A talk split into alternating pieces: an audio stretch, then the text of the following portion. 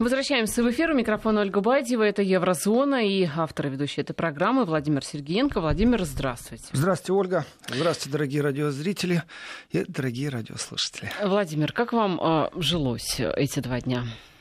Ну, спал я мало. Я думаю, как и многие на этой планете. Но войны не будет. Войны не будет. Не дождутся. Вот так я вам скажу. Если, если вдуматься о том, почему люди не спят, кто-то разводится, кто-то, кто влюбился, женится. наоборот. У кого-то денег нет, у кого-то их слишком много, тоже не спит. А вот есть такая бессонница в предчувствии войны. Вот теперь спать можно спокойно, в ближайшее время войны не будет. Это я вам точно говорю. И не только я, это подтвердят, наверное, все главы всех генштабов, практически всех крупных сверхдержав. Но, Владимир, да, да, да, Ольга. вот э, мы с Николаем Осиповым в предыдущем часе говорили о том, что ну, Запад формирует э, некую такую свою параллельную реальность, э, в которую заставляет поверить, э, верить, по крайней мере, пытается да, заставить весь мир нас, э, обвиняя нас да, в, в этой самой реальности. И эта реальность имеет вообще мало отношения с действительностью. Что есть действительность, вот мы и пытаемся разобраться. По сути, это все, э, вы говорите, войны не будет, но идет большая, э, это никто не будет отрицать, сказать, большая информационная война. И вот один из слушателей нам написал, что, э, во-первых, мы в этой войне проиграли, и основная причина нашего проигрыша — это языковой барьер. И вот что пишет слушатель. Мы можем сколько угодно рассуждать о нелогичности фактов, но ни американское общество, ни европейцы не читают на русском сайты наших ведомств и средства массовой информации, то есть мы, в том числе с вами, должны достучаться именно до общественности, которая уже и может повлиять. Вот как вы считаете, то, что мы, вот этот самый языковой барьер, Насколько вообще это важный фактор в этой самой информационной войне? Ну, вы в одном вопросе спрятали столько вопросов, что, я, что если я промолчу по другим два... вопросам, то оно так получится, что я с ними согласен. Вам на два Значит, часа рассуждений хватит. Ну, на два часа. Здесь можно озадачиться и большим временным пространством. Смотрите, Ольга. И слушайте, дорогие радиослушатели. И не все так просто. Ведь давным-давно уже предлагали перейти на латиницу э, в, в пространстве русского языка. Первый нарком образования, Луначарский, он же предлагал это сделать для того, чтобы легче было изучать. Ну да, крючки, значки. Но ведь кроме языка есть еще ментальность. И кроме ментальности есть абсолютная ложь. Но, Владимир, разве э, язык не формирует ментальность? Язык не формирует ментальность, поверьте мне. А что ее формирует тогда? О, Ольга, Британская пресса формирует огромное количество взаимосвязанных э, вещей. Ведь можно разговаривать на одном и том же языке, но одна женщина была счастлива в браке, у нее было много людей, а другая женщина... Людей? Детей. Другая женщина была несчастлива в браке, поменяла трех мужей, и детей у нее все еще нет. И вдруг у нее появился один единственный ребенок. Они будут говорить на одном языке, они будут писать кириллицей или будут писать латиницей, разницы нет. Но они будут передавать свой опыт жизненный. Вот так и странно, они передадут свой жизненный опыт. И расчленение по менталитету — это такие вещи, которые еще и формируются прямо сейчас, прямо на наших глазах. ГДР и ФРГ, они сильно отличаются по менталитету и по восприятию разных событий. У ГДРовцев нос, вот он действительно по ветру. Они, если чувствуют, что им прикрыли свободу слова, свободу мышления, что очень важно, они же об этом сразу говорят. А Западная Германия, они живут в пространстве, в котором патологически доверяют правительству, патологически доверяют Минстриму, вот этим газетам, которые самые популярные. И в этом отношении, конечно, показательно. Вроде язык один, одинаковый язык, немецкий. Вы посмотрите, как отличается бавар швейцарцы от северных немцев. Это практически две разные национальности. Это не немецкий язык одинаковый. Так что я не согласен на том, что язык формирует в первую очередь. Я бы сказал, знания формируют в первую очередь, а знания передаются языком. И глубина языка, она формирует там душу, например, ну, еще что-то там, любовь, не любовь к родителям, к отчизне. Но это уже пропагандистские штуки, давайте по-честному. На любом языке можно рассказать о том, что Отечество в опасности. Я знаю людей, при том это не просто люди, это депутаты Бундестага. Они открытым текстом вот практически при каждой встрече говорят, Отечество в опасности, мы должны что-то делать. Мы должны что-то делать. Меркель ведет наше государство э, в, в эпоху, в которой мы не будем больше такие сытые и довольные. Когда не будет расцвета немецкой экономики. Так что, знаете, я не согласен, что только язык формирует. Это одна из частей одна из. Что касается вообще пространства того, что на Западе слышно или не слышно, вот эти вентили, они больше имеют отношение, рычаги, вентили. Представьте себе информационную трубу. Помните замечательный советский фильм, э, там, где был мальчик Бананан? Нет. Э, и Татьяна Друбич, Соловьев фильм снимал, не помните? Нет, не помню. Где Цой песни пел. И там в фильме вот этот мальчик Бананан, один из главных героев, он пришел к девушке с водосточной трубой и сказал, это communication труб. Если ты хочешь что-то мне сказать, то ставим в position number one. Итого, ты говоришь, а я здесь слушаю. А если хочешь услышать, то давай теперь position number two. Теперь я буду говорить, а ты слушай. Понимаете, вот эти информационные трубы, они действительно существуют. И в этих трубах есть те, кто имеют рычаги, заслонки, фильтры. Действительно, такой кран большой. Вот есть кран, который можно покрутить, и этот кран э, остановит газ, например. И где этот кран стоит? Он стоит у России, которая хочет продать, или в транзитной Украине? Где этот кран стоит? Вот точно так же в информационном пространстве есть определенные методы, и рычаги влияния, как информация фильтруется, как она селекционируется, как она падает на благодатную почву, как эта почва создается. То есть это целая огромная наука. И давайте так. Германия, например, в данном случае является показателем, что происходит. Потому что, посмотрите, э, бундеспрезидент Франк Штайнмайер, человек, имеющий репрезентативную власть. Но это очень весомый политик, действительно. Конечно. Если он слово говорит, особенно к нации, это, да, это мощь. Да, он не руководит государством, это нужно понимать. Он такой аксакал-старец, который вот действительно только рекламирует Германию, иногда умничает на разные темы. Вот его должность такая. Он не решает, он не заведует кабинетом министров, ничего он этого не делает. Пожалуйста, Штайнмайер сегодня говорит о том, что нужно останавливать галопирующее отчуждение России. И фраза Отчуждение еще... народов, западных и россиян. И фраза еще прозвучала очень такая странная, ну, в другой смысле слова она не странная, она ожидаемая, что независимо от Путина. То есть он выделил, то есть россияне стоят своим голосом на выборах за Путиным, а он выделяет его, что независимо от Путина. Вот это что, личное мнение или это пропагандистский трюк? Поверьте, любой политик, он очень сильно натаскан в ораторстве. Особенно такого уровня. И каждое слово выверено. Если оно произносится, Вы знаете, ну, не у всех. По, по Трампу вот так Твиттере, не скажешь, да, вот не у всех, я не прав. Не у всех. Если возьмем э, методы общения Трампа, то, конечно, это что-то другое в контексте э, к Штайнмайеру и к его речи я вернусь. Но сегодняшний Шпигель, если вот прямо сейчас зайти в Шпигель онлайн, посмотреть, с чего они начинают. Они начинают сегодня рассуждение с того, что на самом-то деле э, есть понятие статистика и история. Я интерпретирую своими словами, но смысл будет такой же. Нас не обменят э, фальсификацией, никто нас не обвинит. Что в истории Америки, в истории США э, это достаточно хороший прием отвлечь всех войной от внутренних забот, от своих личных забот. То есть вот, пожалуйста, немцы говорят об этом. Шпигель — это очень мощное средство массовой информации. Шпигель — это один из локомотивов, в, скажем, в информационной войне уж точно. То они с претензией на объективность, то они жухают, мухлюют, э, передергивают, э, то они извиняются за то, что они не то написали. Таких примеров много. Если Шпигель начинает рассуждение, и его первая статья именно на тему, смотрите, э, а ведь США-то исторически так сложилось, умеет отвлечь внимание. Один Буш отвлекал, второй Буш отвлекал, Обама отвлекал. Война — это метод отвлечения от определенных событий. Мне не нравится теория. Я вчера говорил, мне не нравится теория, по которой можно свести к внутренним заботам Америки, внутренним заботам Трампа, начала Третьей мировой войны. Здесь огромное количество сопутствующих фактов. Уж что-что, но Макрон, запрыгивая на подножку уходящего поезда, начало Третьей мировой, представьте себе, поезд, на нем написано «Начало Третья мировая».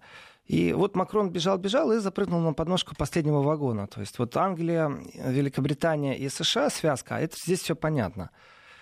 Притом даже не, неизвестно, кто, кто кому делал сейчас одолжение, начиная дело Скрипалей. И успев пролистать практически все ведущие СМИ Германии, я могу сказать, что о том, что Лавров э, говорит, что отравляющее вещество оказывается европейского происхождения, они сообщают. Они не ставят это на передовице, да, но не сообщают. Но это вот и есть, извините меня, э, подковерная информационная борьба. И тот радиослушатель, который говорит, что они должны по-русски понимать, ну, смотрите, Россия создала инструмент, э, который называется, например, Russia Today. Через Russia Today на разных языках мира озвучивается в том числе позиция России. Не обязательно Russia Today занимается э, провокациями на территории других государств, находя какие-то критические моменты, ведущие к социальному напряжению, или, как э, говорят западные следователи, например, влияющие на предвыборные кампании. Вот не обязательно. Там это, там это все еще будет кипеть и долго бурлить. Правды никто не знает.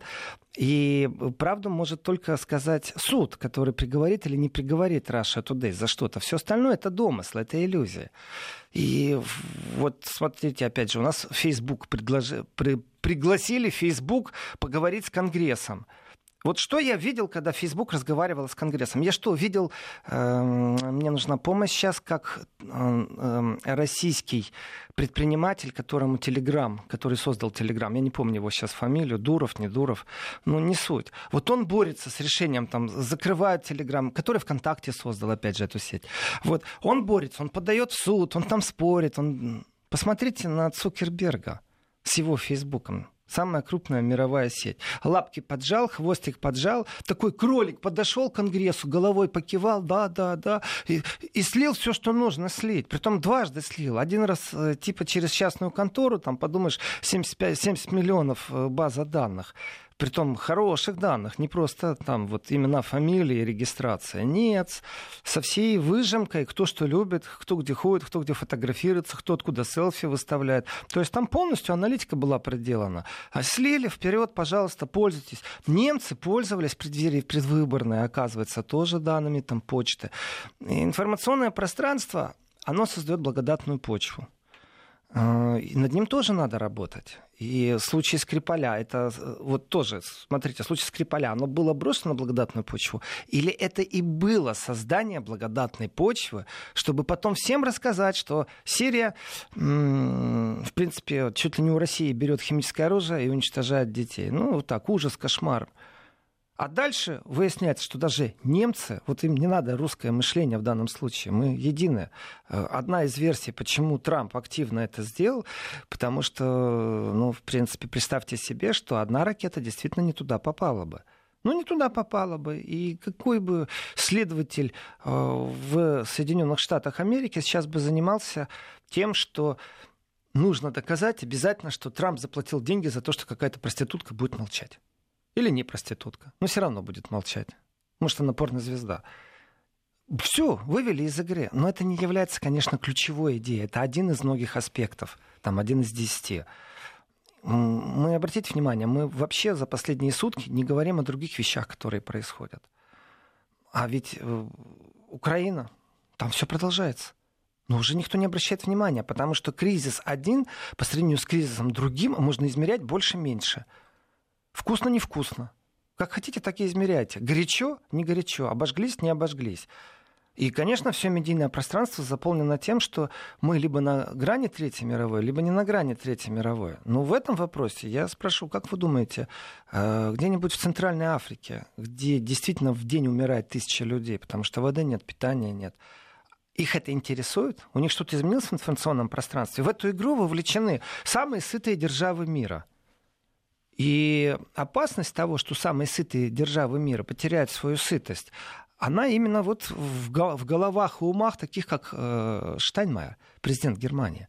Потому что если две сверхдержавы не договорятся, в первую очередь, на примере Сирии, вторая очередь Украина, третья Сбербанк, четвертая алюминий. Потому что ну, сколько можно намазывать на хлеб ложь, чтобы легче бутерброд этот лжи съесть. Он же все равно лживый. Ну, кто-то любит запахи французских сыров, а кто-то говорит, что пахнет носками. Вот к этому все и сводится сейчас. Они слышат прекрасно и знают, кому надо, тех, кто принимает решения. Но им глубоко наплевать. Вот мы вошли в мир, где действуют правила, э, которые, скажем, мы все изучали в 90-е годы. У тебя есть доказательства, что вот он козел? Нет, ты что, я тебе отвечаю за свой базар. Вот это уровень там Бориса Джонсона сейчас. Все. Никаких доказательств нет. Он отвечает просто за свой базар. Ты мне веришь? Да, верю. Это организованная преступная группировка, ОПГ. Они делают, что хотят. Если бы не были организованной преступной группировкой, то они бы провели через Это Евросовет. не ОПГ, Владимир, это ОЗХО. Это красивая аббревиатура, но я все-таки говорю о том, что это организованная преступная группировка. Они начали заниматься экономическим рэкетом пару лет назад. И можно во все колокола звонить. Вопрос в том, что делать. Очень правильный вопрос. А что сейчас делать с этим всем? Когда политики решают, кому быть, а кому не быть э, в сфере бизнеса на территории России, то очень странно получается, что у определенных, давайте по-честному, э, вот только по-честному, по-честному, еще раз по-честному. Когда Трамп говорит, что ведут санкции против алюминия, то, конечно, он выигрывает. Ну, вроде бы для своих делает, для себя, для своей страны, для своей индустрии. Молодец. Старается, как может, как умеет. Кто пострадал? Ну, европейцы должны где-то алюминием потреблять. У них выбор. Купить дороже у американцев на 20%. Кто пострадал? Россия пострадала, пострадала европейская экономика потенциально. А теперь давайте посмотрим на другую вещь. Все договорились ввести санкции против России, ввели. А тогда почему здесь присутствует немецкий бизнес в виде Сименса, в виде Мерседеса, в виде Volkswagen, в виде Басфа? То есть крутые такие киты немецкой экономики, они присутствуют. Значит, что-то не так. Значит, они друг друга тоже обманывают. Они лицемерят друг с другом. И здесь вдруг политика вмешивается, говорит, вы знаете, а вы не имеете права больше бизнесом заниматься. Не бизнес дает политике деньги, чтобы они шли на предвыборные, там, там как-то эти депутаты на плакаты тратили деньги, на флеера, на спичрайтеров, на твиттеры, в конце концов. Нет, Теперь все поменялось. Теперь политика говорит, ты можешь зарабатывать, ты не можешь зарабатывать. И ведь Европа что же обманывает США? Ну, в Германии уж точно обманывала, когда вроде бы присоединились санкциям, понимаете? Поляки страдают, потому что свои яблоки в Россию не продают. А Германия зарабатывает. Конечно, нормальный поляк, он злится. У него, знаете, какая злость? Крестьянская. А крестьянская злость, она не требует аргументации. Пойду и сожгу барина или того, кто побогаче, потому что отнять надо. А что, Германия больше яблок стала есть э, польских? Нет. Поэтому хитрости эти, они все время лицемерные. Они вот действительно два, два лица. Смотришь здесь улыбочка, а сзади смотришь шаскал звериный. И все так хорошо, и все замечательно. Вы, вы посмотрите, Германия, как говорит, мы с вами, мы поддерживаем санкции, но воевай, воюете вы сами. Я радуюсь, что Германия не поддержала э, сейчас в военном контексте. Но если я разберусь в суть, то я задам простой вопрос. А если бы Германия хотела, она могла бы? Нет. У нее что, подводные лодки есть? Есть, все на причале ремонтируются. У нее танки есть, да, 39% работает, остальное в ремонте. Может, у нее самолетами в порядке или вертолетами? Так она вертолеты в Афганистане нанимает российские, когда им нужно. Вопрос, могла ли бы сейчас Германия принять участие? А если бы могла бы приняла, история не знает понятия «бы». История, она есть, и все, точка. Вот такая, какая она есть. Нам вот нужно сейчас концентрироваться на тем, что дальше и как дальше быть. И в момент кризиса вот вы, Ольга, начали сегодня с вопроса, как я себя чувствовал. Ужасно. Бессонница, абсолютная бессонница. Потому что я должен для себя знать, что я буду делать, когда начнется война, Третья мировая. Вот для себя должен знать. Поеду я к маме, которой 80 лет 3 мая, к старушке прощаться, или на фронт куда-то записываться. Я для себя должен решить. Или консервы в рюкзаке на Байкал, или, может быть, в Аргентину, пока не поздно. Паники еще, слава богу, нет в этом отношении и не будет. Все, войны не будет, уже понятно. Все, э, Но вы все-таки определились вот с выбором-то, если вдруг через маму в Аргентину или на Байкал? Ну да. Да, конечно. И после этого я стал спать спокойно. Я понял, что даже если война будет, есть алгоритм действий. Что же мне, вечно жить в тревоге, вечно сидеть, этот процесс не очень комфортный, если честно. Надо расслабиться. Завещание, слава богу, я не думал, как писать, но я действительно думал о маршруте передвижения, если начнет полыхать. И без шуток и абсолютно серьезно. Они в своих играх выражают такую полную солидарность, но если вы посмотрите, они друг друга обманывают. Но если они друг друга обманывают, то посмотрите на российский рынок и встаньте на позицию американского президента, бизнесмена. Э, где американские машины? Посмотрите на европейский рынок. Где американские машины? Посмотрите на китайский рынок. Где американские машины? Нету. А европейских много. Так я не понял, санкции что, одна Америка теряет деньги, проводит? Или Европа тоже? Ну, тогда как-то странно все это получается. И в конце концов, конечно же, кто-то начинает эту тему поднимать. Этот кто-то оказался Трамп. Ну, вот как смог, так и поднял. У меня иногда ощущение, что у него прям миссия такая. Похайпить, поскандалить. А, а там, глядишь, где-то подковерно большие киты бизнеса, большие банки скупают акции, перепродают. Но мы сейчас этого не видим. Это все подковерно. Оно потом будет видно. Где кто кого купил какие акции. Они ввели санкции против алюминия, против Дерипаски или против алюминия. Вот простой вопрос. Если против Дерипаски, вы объясните мне, почему именно он. А если против алюминия, ну тогда все понятно.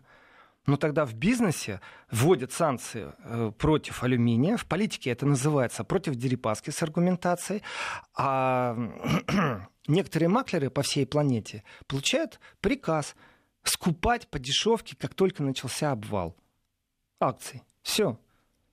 И это происходит.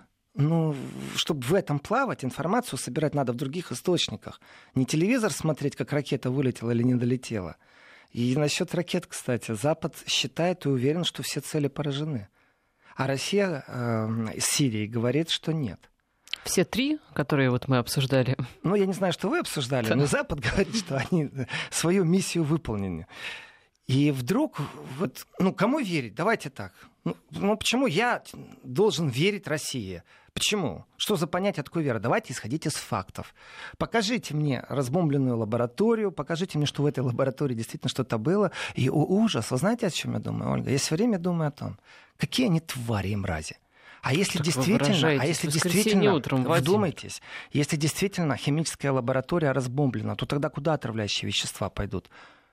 Это то же самое, что сбросить химическое оружие. Взять бомбу, вот, бросить на химическую лабораторию, в которой вот сейчас, прямо здесь, в бочках, в цистернах пару тысяч литров. Если вы говорите, что это лаборатория. Вот для меня это нелогично. Если вы это сделали, для меня нелогичен поступок бомбежки химлаборатории, если там есть химвещества.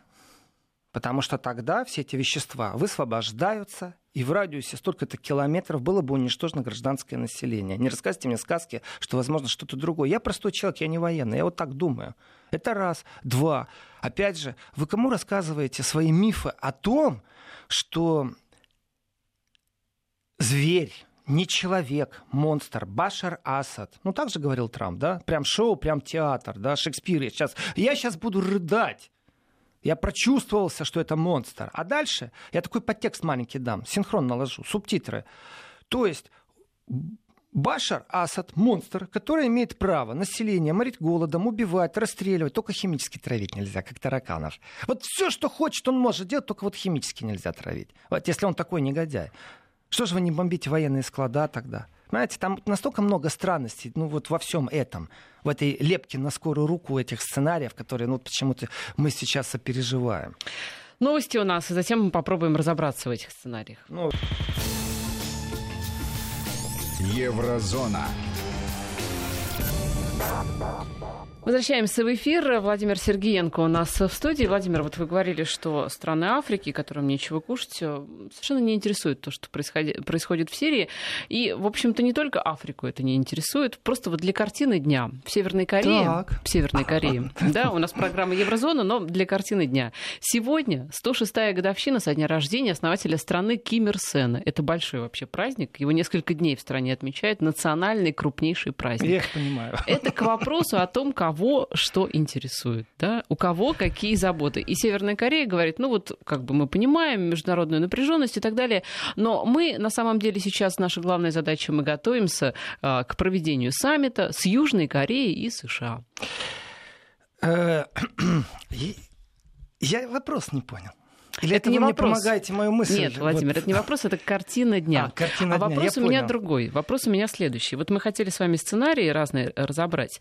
Смотрите, э, если исходить из Давайте того, разбираем. если исходить из того, что э, западными лидерами все это делается для э, как-то внутренней аудитории, для, ну не только, ну в том ну, числе, только. ну в том числе, в это, том числе, да, да, абсолютно, это значительная часть для отвлечения внимания от проблем внутренних. Так вот, а так как реагирует есть. внутренняя аудитория? Это же тоже интересно, это же тоже важно. А нужно ли все это внутренней аудитории? И есть ответ. Как вы подводку, Ольга, сделали красиво. То есть вы начали с того, что для кого-то это не важно.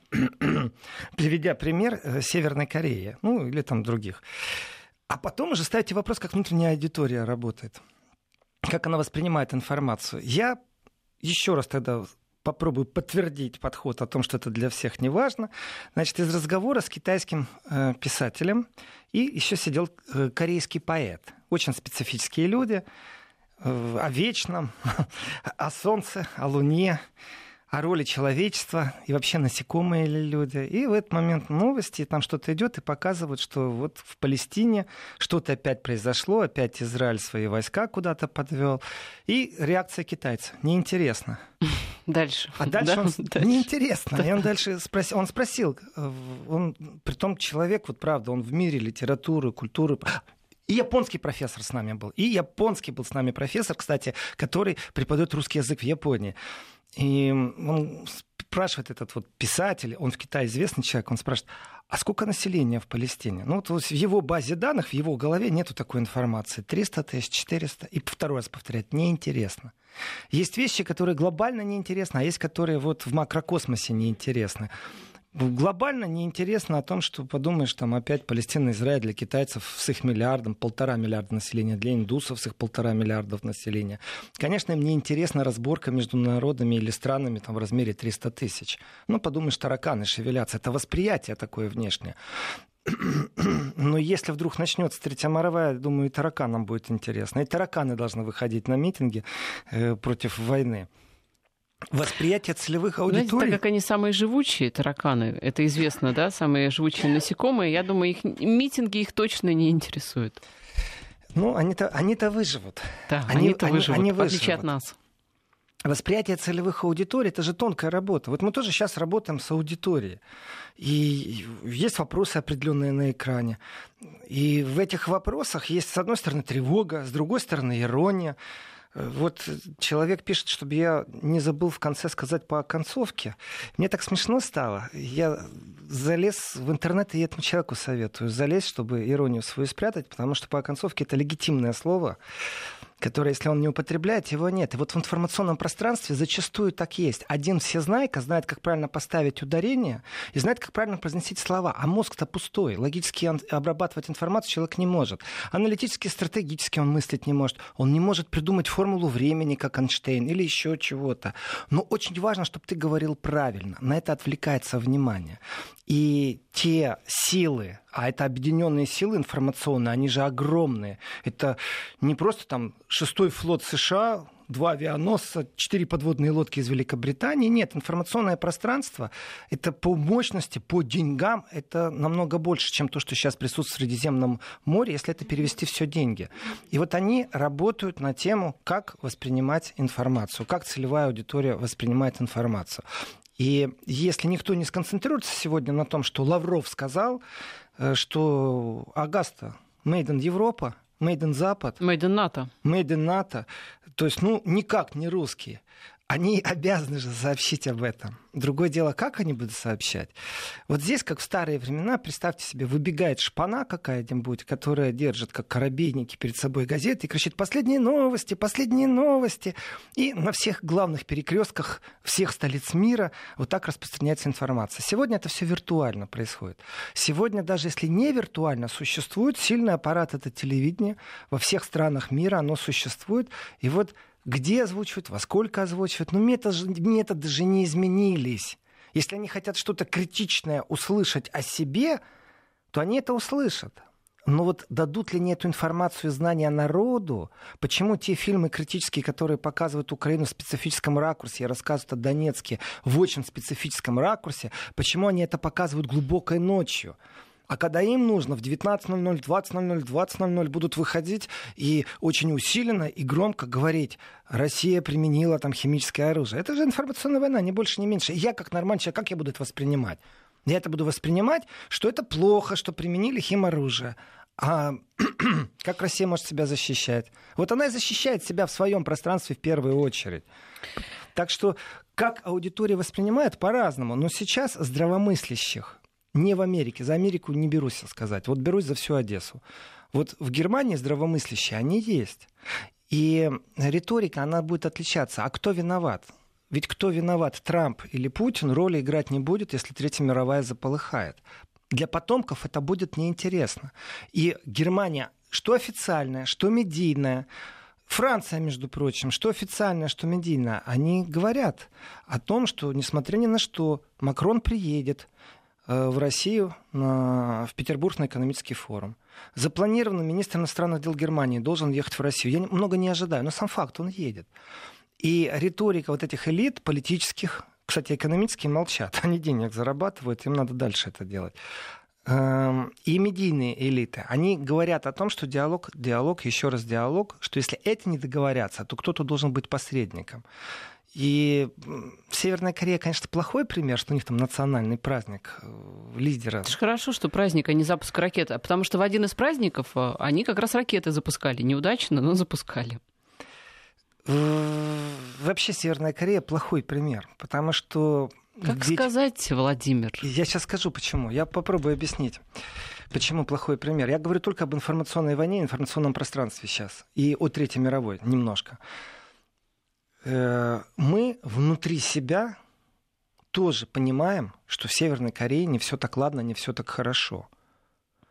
Но нам не симпатичны действия американцев по отношению к любой э, стране на этой планете когда они вмешиваются, когда они пробуют рассказать о чем-то, навязать свою формулу, кредиты дать или деньги на революцию. Нам не симпатичны эти действия. Но мы же внутри понимаем, что Северная Корея является э, чем-то ну, чем-то из прошлого. Не то, что там диктатура, не то, что там э, какие-то права человека нарушены. Они живут в определенной религии, в которой называется культ личности. Это религия когда это как идолопоклонничество. Это определенный вид коммунистического идолопоклонничества. Можно придумать какое-то красивое научное название. Э, Россия уже не живет в этом. Украина в этом не живет, Беларусь в этом не живет, все страны Советского Союза в этом больше не живут. Но ведь помнят, знают, у нас есть эти знания есть на личном опыте, потому что касание было вот, оно было буквально 50 лет назад. Э, родители наши помнят, знают, фильмов достаточно, книг достаточно, мы все это знаем. И вот это чувство, что они чуть-чуть не такие, что их надо корректировать, исправлять, общественный строй выводить на другое место. И с другой стороны, несправедливость действий США, потому что мы от них никогда ничего хорошего не ждем. В отношении же России, когда россиянин рассматривает себя, у него нет вот этого отношения, что что-то не в порядке. И у европейца нет понимания, что в его стране что-то не в порядке. Каждый живет в своей капсуле. Ведь корейцы тоже думают, что многие, что у них все в порядке. Вот эти вот информационные капсулы, которые существуют, они и есть ведущие вообще в развитии любой державы сегодня – ни технологии, ни экономики. Там действительно работают институты, там работают бизнес-партнерские связи. Но с точки зрения развития идеологии и влияния на, вот, на ближайшие 5-6 лет политическое развитие, и вчера вот радиослушатель написал, что Россия проиграла. Я говорю все время, Россия в случае с Олимпиадой проиграла. С точки зрения Сирии воюет уже как опытная. Я об информационном пространстве сейчас. И вот эта война в чем заключается? Во-первых, так. Внешний корпус России, МИД, это истеричка или хладнокровно действующие люди? Спокойно, взвешенно. Или это истеричка? И смотрим, сравниваем команду Великобритании. Это команда истеричка, там в основном истерики работают. Не проверив ничего, побежали, сообщили, потому что можно скассировать что-то. А? Я отвечу. Давайте. Абсолютно разные менталитеты, Ольга. То, о чем вы говорили. Правда, они основаны не на языке в данном случае. Они основаны на абсолютно разных исходящих условиях в этом мире. Разные с нами вы, вы имеете в виду? Конечно. Но абсолютно одинаковые с Трампом, мне кажется, потому что э, то, что делает так. Борис Джонсон, то же самое делает и, по сути, Дональд Трамп, я имею в виду а, по, вот, по существу, да, вот эти громогласные заявления, которые не основаны абсолютно ни на чем. У нас сейчас э, погода и вернемся. Вот погода лучше. Еврозона. Возвращаемся в эфир. Это Еврозона. Вот по поводу, кстати, информационной войны и восприятия реальности. Очень, мне кажется, показательная вещь. А, был опрос, который а, провела компания Servation проводила она в Великобритании опрос, как жители страны, так. накануне опрос был, соответственно, да. относятся к тому, что Лондон принимает участие в операции в Сирии. И как результаты этого опроса подаются с разных сторон. Соответственно, сама компания Servation распространила результаты и пишет, что большинство британцев против решения Мэй ударить по Сирии. Большинство это 54%. Но на самом деле это половина, да, если так вдуматься. А газета Independent, э, британское да, издание, пишет о том, что на самом деле почти половина британцев одобряет действия Мэй ударить ну, да, по 46% Сирии. 46%. Это ведь, ведь тоже почти половина. Вот война в информационном пространстве война пропаганд — это война интерпретации да, в первую очередь.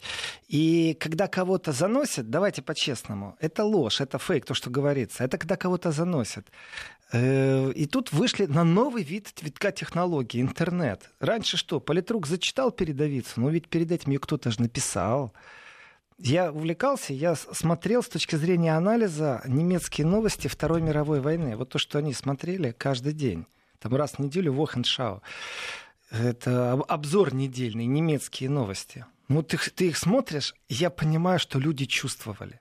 То есть простой немецкий обыватель четко знал, что он выполняет святую миссию по освобождению от большевизма Великой России. Он помогает русским.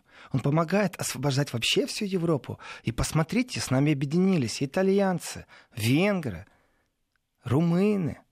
То есть у них же союзников хватало. И вот с этим чувством, что нужно спасать планету от большевизма, люди записывались тоже добровольцами. Пропаганда рулит, одно слово. И интерпретации на сегодняшний день, точно так же, как и создание поля, в котором будет информация принята, это вот ну, где-то верхушка айсберга. Они создают внутри изначально, внутри своих капсул информационных определенное мнение. Это мнение, оно по крупицам создается. Это не один год и не два года когда говорят о том, что, смотрите, нужно сейчас договариваться, делаем сейчас выводы, Америка негодяя, англичане негодяя, вы знаете, самое что страшное, то, что сейчас они слепили тяп-ляп свой сценарий, э, это где-то радует. Но ведь они точно так же где-то в другом месте будут играть в длинную, в долгую. Их сценарий будет без изъянов, он будет профессиональный. И они потратят пару миллионов, давайте так, и достанут действительно что-то ужасное, что было сделано в России, понимаете? Не визитка Яроша, как там нашли ее где-то на, вот, ну, был этот прикол, когда нашли визитку Яроша на месте там, совершения преступления. Но это доказательства нет. Это информационный повод поговорить о том, что нашли визитку.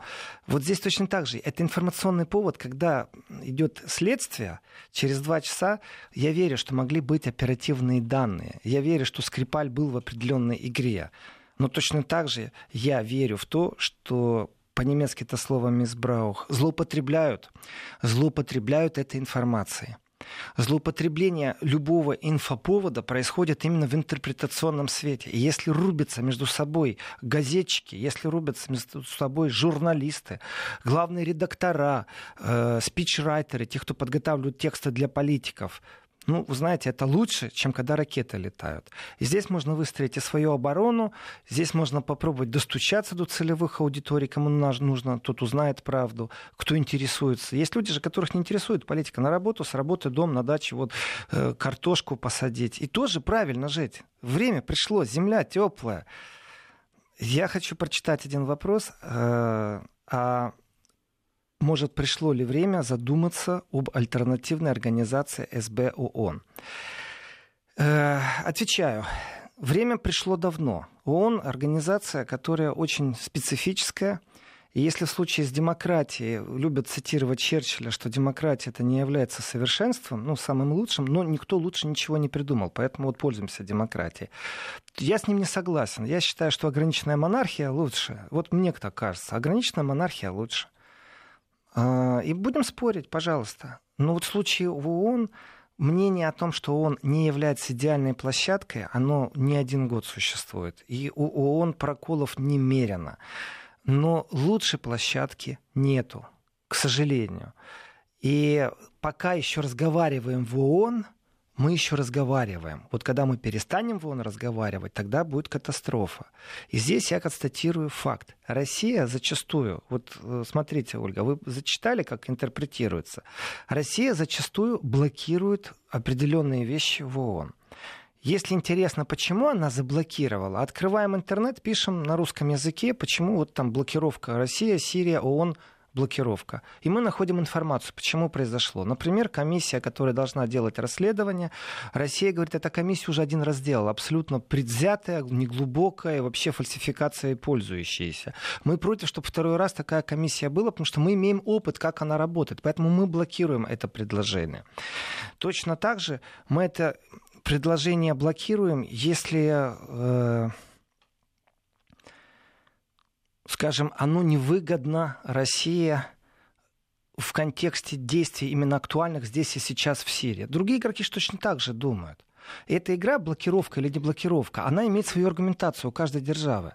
Но если вы посмотрите на то, что происходит э, в, вот этой вот ОПГ «Запад», организованная преступная группировка, что они блокируют, что они предлагают, они тоже разговаривают, они предлагают.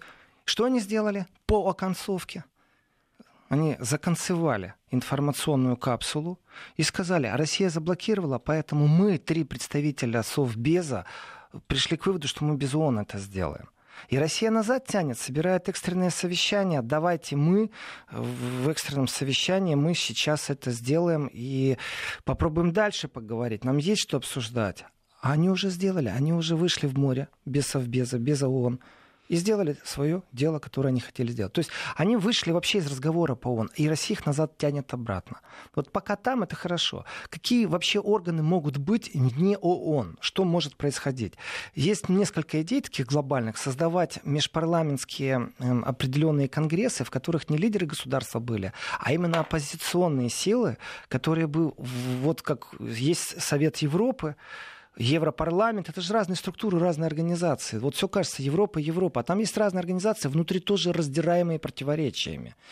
И вот если создать, например, такую организацию, чтобы парламентарии между собой общались, то есть не позиция государства, а позиция парламентариев, Сколько денег на это нужно будет? Сколько сил? А что они могут действительно потом сделать? У них будет власть что-то изменить? Или это будет так, ну, комитет, который может что-то посоветовать и сдать свое мнение? Это сколько нужно миллиардов э, часов вдуть, чтобы создать какой-нибудь новый инструмент, который был бы хоть, хоть, хоть с каким-то авторитетом? Знаете, в данном случае нулевой авторитет это уже что-то, потому что ООН, хоть и с нулевым авторитетом, я скажу, но это хоть что-то. Площадка для разговора. Я за то, чтобы иметь другую площадку площадку, например, в Европе и купировать Америку. Но я не знаю, как это сделать в ближайшие три года. Ну вот по и... поводу парламентариев есть же ПАСЕ, которые, да, очень есть. странная организация. Вот, э, там же э, парламенты пытаются договориться. В итоге тоже выхлоп ноль, даже еще хуже, чем в ООН. В ООН есть вот. хотя бы Китай, который воздерживается всегда. Ну, да? не всегда, иногда, ну, иногда они поддерживают. И это вот уже хорошо. резолюция России они поддержали. И это не лакмусовая бумажка. Китай имеет тоже свои интересы, потому что чем больше будет кризис в Средиземном море, э, представьте себе все э, трубы, все танкеры, которые едут с нефтью, сейчас они все останавливаются, потому что там пошла не рубиловка, просто корабли стоят против кораблей. И иногда самолеты летают над какими-то кораблями. Все. И нету больше танкерного движения. Нефть, знаете, как прыгнет? Китай не хочет этого. Он, он приведет свою армаду, встанет и скажет, знаете, мы будем сопровождать наши танкеры. Так оно произойдет идет. Здесь настолько все гремуче перемешано, и можно смело возвращаться к началу передачи. А может, действительно Трамп все это сделал именно как э, традиционно в стиле вот американских президентов отвлечь внимание э, чем-то, ну а чем? Войну, а чем еще? Ну не разбитым же стеклом в Белом доме. Так что площадка ООН, слава богу, что она есть. Слава богу, что она еще будет. И как бы кто ее не игнорировал, она, тем не менее, площадка. И я рад. И в этом отношении прагматизм Запада тоже говорит. Они, многие европейские страны, рады, что разговор идет там. Потому что если три страны решили без ООН что-то сделать, вот точно так же одна страна могла бы тоже кое-что сделать, Россия. То есть выдержка и, скажем, спокойствие, которое Россия иногда имеет, права, не права, это пусть они разбираются в СБ. В Совете Безопасности в ООН. Пусть они дискутируют, пусть они обмениваются пощечинами в лингвистическом пространстве. Я только буду приветствовать, как мне нравится или не нравится. Я буду болеть за Россию, или, может быть, я буду болеть в данном случае против России. Ну, мало ли, может, Россию тоже занесет. Но, по крайней мере, они находятся в обсуждении. Когда они выходят из обсуждения кораблей, идут, извините, у нас кризис, у нас Третья мировая тогда. Так что лучшего инструмента он пока нету, а Разговор мы продолжим через... Но мы подумаем, какой же мог быть. Часе. И в следующем часе, да, сообщим, что надумали.